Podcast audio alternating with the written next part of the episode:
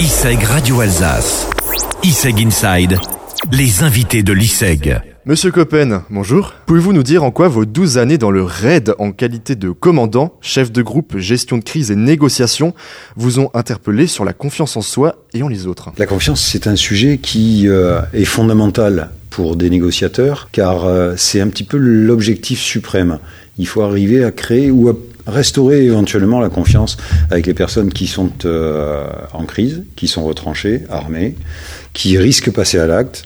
Et puis également, c'est un objectif euh, qui est de rassurer l'ensemble des gens qui euh, ont été victimes, qui sont des proches et qui subissent et qui ont besoin aussi de comprendre que, eh bien, ils ont des professionnels en face d'eux et qu'ils peuvent avoir confiance. Alors, vous avez réalisé 350 euh, opérations de forcenés, prise d'otages, mutinerie. L'une d'elles vous a-t-elle le plus frappé et pourquoi? Toutes les affaires sont euh, avec une très forte charge émotionnelle, certaines plus que d'autres. Et euh, celles qui peuvent marquer, en fait, en tant que policier, c'est plus celles où on a un risque vital et où il va y avoir donc des actions qui peuvent nous mener à se faire tuer.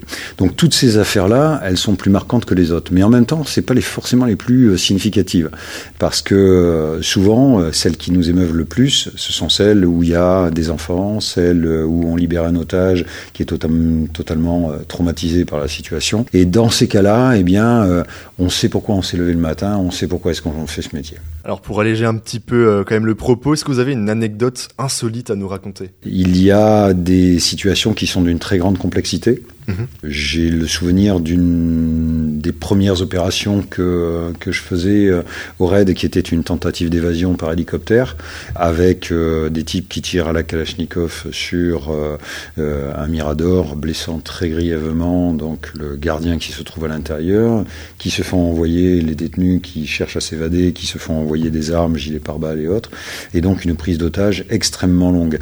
Et tout le tout le toute la pertinence en fait de l'engagement d'une unité comme le RAID, c'est la complémentarité de l'ensemble de ses membres au service de la résolution de la crise. Une crise qui a duré pendant 24 heures et qui s'est soldée heureusement par une reddition générale, mais au prix d'une multitude en fait de complexités, des incendies, une deuxième prise d'otages, des gens qui sont retranchés et qu'il faut arriver à évacuer, donc beaucoup beaucoup de, de, difficultés.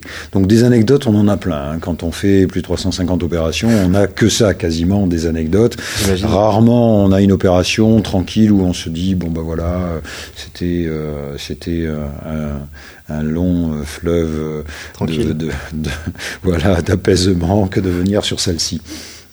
Donc avant de parler des livres que vous avez écrits, comment est-ce que vous avez débuté votre carrière? J'ai débuté ma carrière en police judiciaire, en groupe de répression de banditisme, en groupe criminel. Et euh, c'était passionnant. C'est la vraie vie du policier à la Belmondo, comme on le voit. On était en civil, euh, on était sur des braqueurs de banque, sur des euh, trafiquants, sur euh, des affaires criminelles pures, avec des règlements de compte, avec des go fast, des choses comme ça. C'était la vraie police, comme on dit euh, dans le métier.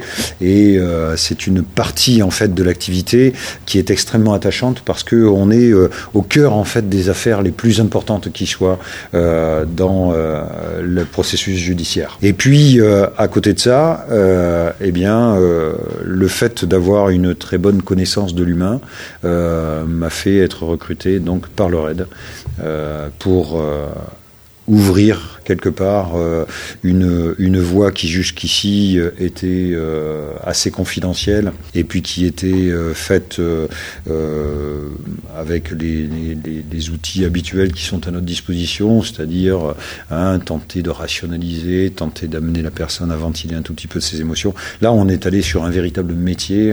L'objectif et la priorité pour le directeur général de la police, c'était de créer une vraie filière technique sur la négociation de crise. vous avez donc écrit quelques livres, deux euh, à ma mémoire. En 2010 et en 2017, vous en avez fait aussi quelques autres. Mhm. Pourquoi est-ce que vous avez fait ça? Est-ce que c'est réservé à tout le monde ou seulement à une certaine euh, catégorie de personnes? C'est véritablement une chance inouïe que d'avoir pu euh, écrire Négociateur au RAID alors que j'étais encore en activité. C'était en 2009. Le directeur général de la police a très gentiment accepté, et ainsi que le, le, général qui commandait le RAID a accepté en fait que je sorte ce, cet ouvrage qui avait vocation, un, à éclairer un tout petit peu les gens sur ce métier très particulier particulier de gestion de crise et de crise humaine, mais également de donner quelques clés aussi qui allaient être utiles pour d'autres services de police qui allaient se mettre sur le sujet. Et puis le second dont vous parlez, qui est qui a été édité chez Mazarine, donc une des entités du groupe Fayard, sur le petit guide de contre-manipulation, eh bien c'est une extension tout à fait logique en fait au travail parce que euh, la manipulation, on la subit tous les jours. Euh, beaucoup de gens sont extrêmement malheureux dans le cadre du travail ou dans le cadre personnel, euh, ne sachant pas comment appréhender les choses. Et donc il fallait quelque part un peu diagnostiquer des situations et puis apporter des clés. Alors en 2011, vous avez créé Copen Conseil. Pouvez-vous nous parler un petit peu de ce cabinet, qui le compose et quels sont vos clients? On a une trentaine d'experts à l'intérieur, on a un staff euh, autour de, de, moi de 8 personnes et euh, on, on, a euh, pour vocation d'accompagner les dirigeants et les entreprises sur des questions de sécurité au sens large. Alors ça peut aller jusqu'à des aspects de management également et de cohésion d'équipe puisque l'on fait des séminaires, on fait également tout un tas de, de, missions du type euh, audit de sécurité euh, sur des sites extrêmement sensibles. On est euh, nombreux à être d'anciens fonctionnaires qui sommes euh, secret défense. Et donc, euh, on a euh, une très très grande confiance de la part des autorités sur la question de justement de l'approche de leur sécurité. On fait de la formation, on fait du conseil, je fais du coaching de dirigeants. C'est une, une, entreprise qui est extrêmement variée au niveau des missions. Merci beaucoup Christophe Coppen pour nous avoir donné cette interview sur ISEG Radio Alsace. Tout de suite, la musique reprend.